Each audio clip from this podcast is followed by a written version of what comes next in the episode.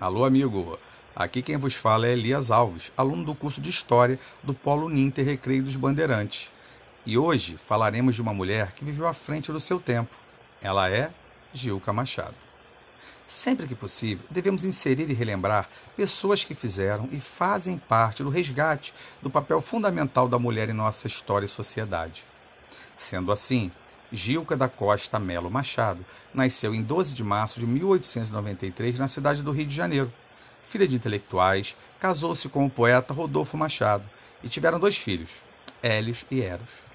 Gilca, além de mulher, era pobre e mulatinha escura, no dizer de Afrânio Peixoto, um relato a Humberto Campos. Esses predicados a fizeram alvo de diversos preconceitos, mas também como escritora, pois ousavam em seus versos, explorando-os com extrema sensualidade, o que a julgavam como ousada e indecorosa. Em 1910, foi uma das fundadoras do Partido Republicano Feminino, que defendia o voto das mulheres e lutava por sua valorização social.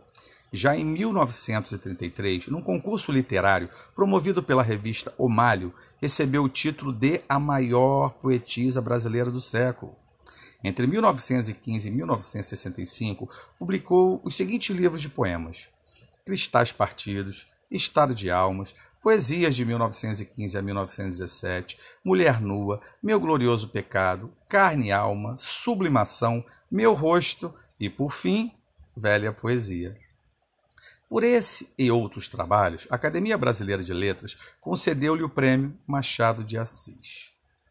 Gilca da Costa Melo Machado esteve à frente do seu tempo e usou a poesia em sua sensualidade, aliada a uma busca de transcendência espiritual como ferramenta na luta pela valorização da mulher. Morreu na cidade do Rio de Janeiro em 11 de dezembro de 1980. E para mantermos viva esta lembrança, temos duas memórias no Rio de Janeiro.